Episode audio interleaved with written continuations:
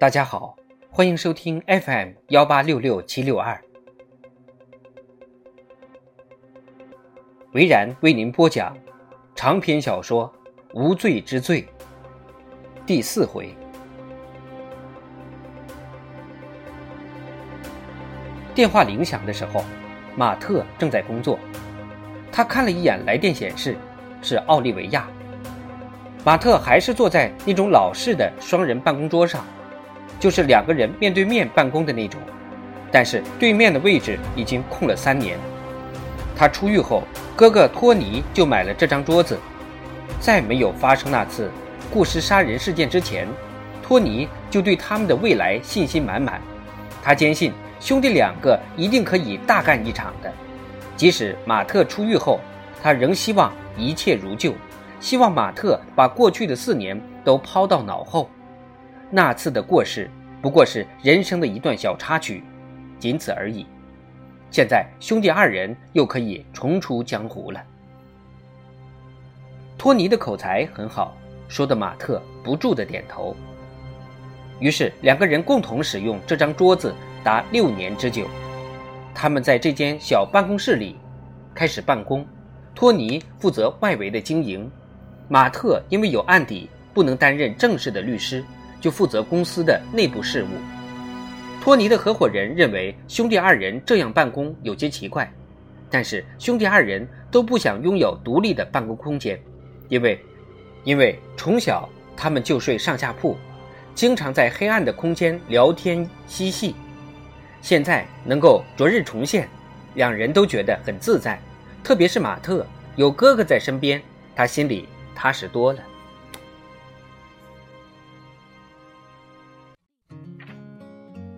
两个人就这样做了六年。马特的手放在这张桌子上，他不该再留着他了。对面的位置已经空了三年，每每朝对面看去，他都希望哥哥能够出现。照相手机仍然在震动着。托尼很快拥有了一切：一位漂亮的妻子，两个活泼可爱的儿子，在市区的大豪宅。还是一家大型律师事务所的合伙人，他健康幸福，拥有令人羡慕的一切。然而，在生命的下一秒，却一命呜呼。家人想知道究竟发生了什么，医生说是脑瘤，潜伏在他身上很多年了。突然有一天，脑瘤砰的爆裂了。马特设定了先震动后响铃的模式，震动完毕后，老电影《蝙蝠侠》的主题曲响了起来。一段悠扬的乐曲之后，是一声大喊：“蝙蝠侠！”马特拿出了皮带上的手机，他的手指在接听键上犹豫了一下，有些奇怪。奥利维亚虽然在电脑公司上班，但是对一切电子产品都不感兴趣。所以很少打手机，而且他知道自己现在在办公室，有事情的话也会打座机的。马特还是摁下了接听键，屏幕显示有张图片正在传递。他更感到奇怪了，就算奥利维亚对新手机兴奋不已，但还不会这么快就会用照相机功能了吧？这时，他的对讲机突然响了，琳达。办公室秘书清了清喉咙：“马特，你在吗？是我，玛莎在二线。”马特看着手机屏幕，先接起了办公室的电话，跟他的大嫂托尼的遗孀讲话。“嗨，”马特说道。“嗨。”玛莎说，“奥利维亚还在波士顿吗？”“没错，他正在用新手机给我传照片呢。”“哦。”对方停顿了一下，那你今天还能出来吗？为了照顾哥哥的家人，马特特意挑选了离他们近一些的房子。尽管人们都会说“浪子回头金不换”，但是在现实中，人们还是会牢记一些往事的。无论你是在多年轻的时候犯过错，人们还是会在你的背后指指点点，含沙射影的说一些不中听的话。虽然马特不会太在乎这些，但是一想到即将出生的孩子，他还是有些担心，不希望自己的污点对后代造成不良的影响。奥利维亚当然知道这些潜在的风险，但他可以坦然面对。除此之外，神经兮兮的玛莎有些问题，马特不知道还有什么委婉的说法。哥哥去世的一年中，玛莎有些精神崩溃，但最绝望的两个星期中，马特曾经搬到哥哥家住，照顾两个孩子的生活起居。现在玛莎已经好多了。但马特还是经常过去看看。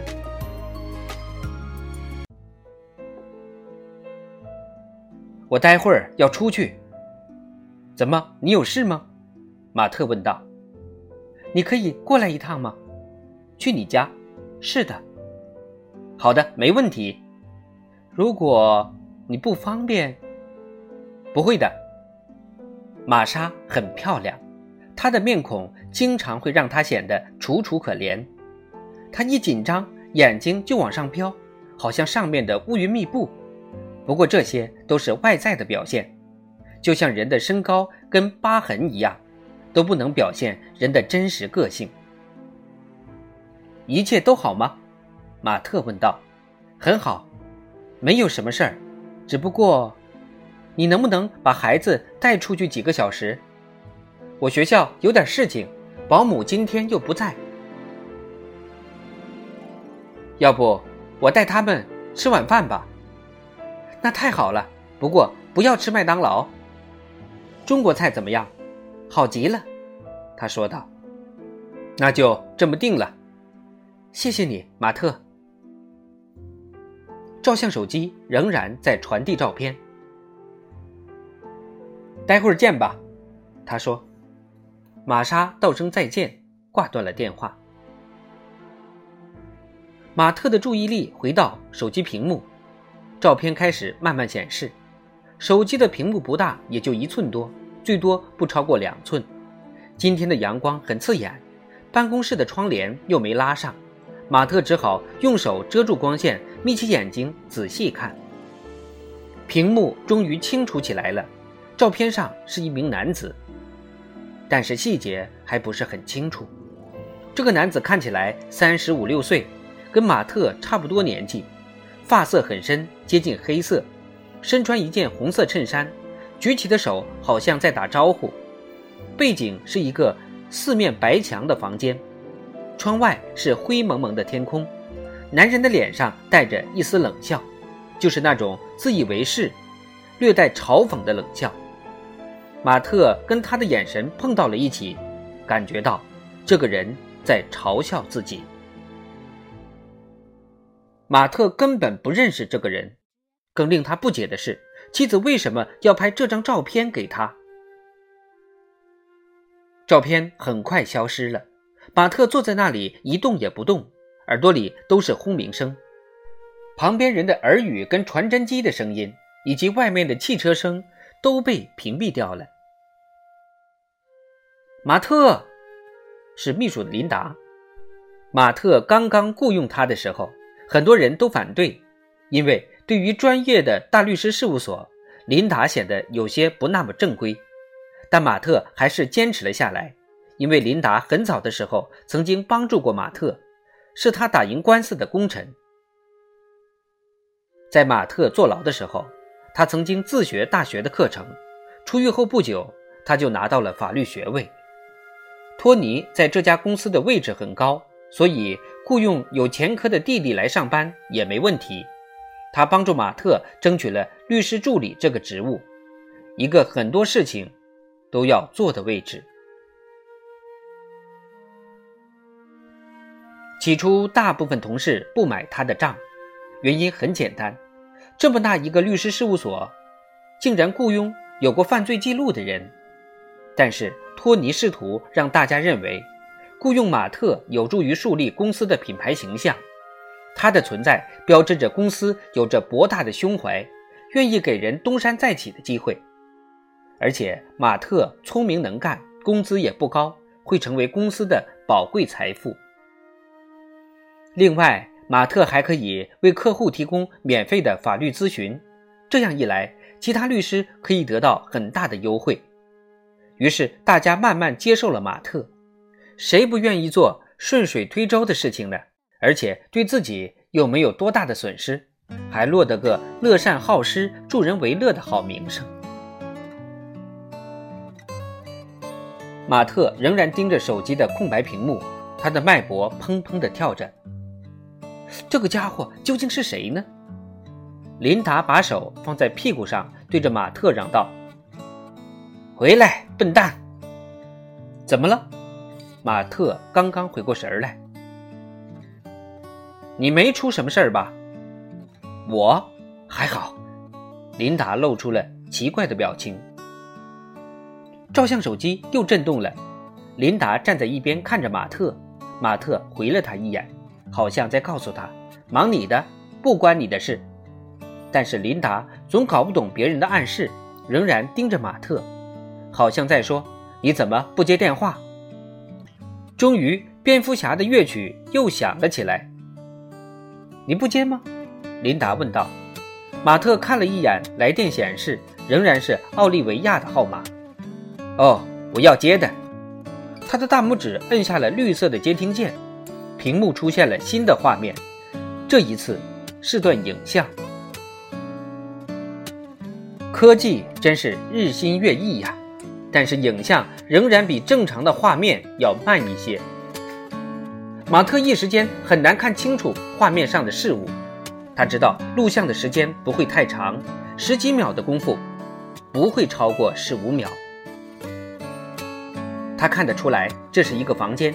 镜头掠过柜子上的电视机，墙上还有一幅画，但看不清楚画的是什么。整体看下来，应该是旅馆的房间。镜头定格在浴室的门上。这时，一个女人出来了，她留了一头金色的头发，看得出来，这个女人根本不知道有人在拍她。镜头跟着她在移动，阳光从窗外射了进来。镜头一晃，画面又重新出现了。这个女人走到床边，马特的呼吸几乎停止了。马特认出了女人的脚步，他也认出了她的坐姿，接下来的微笑，双腿交叉的方式。马特坐在那里纹丝不动。琳达又叫了一声：“马特！”他没有答应。镜头移了下来，定格在梳妆台上。男人向这个女人走了过去，马特只能看到她的背影，穿了一件红色衬衫，一头黑色的头发，她的身体挡住了女人。马特觉得眼前一阵发黑，他眨了眨眼，重新聚焦，看了看对面桌子上摆放着的哥哥的照片。琳达仍然惊讶地看着他。此时的马特在想，那个女人为什么要戴金色假发？他的头发应该是褐色的，马特很清楚这一点，因为这个女人就是奥利维亚，他的妻子。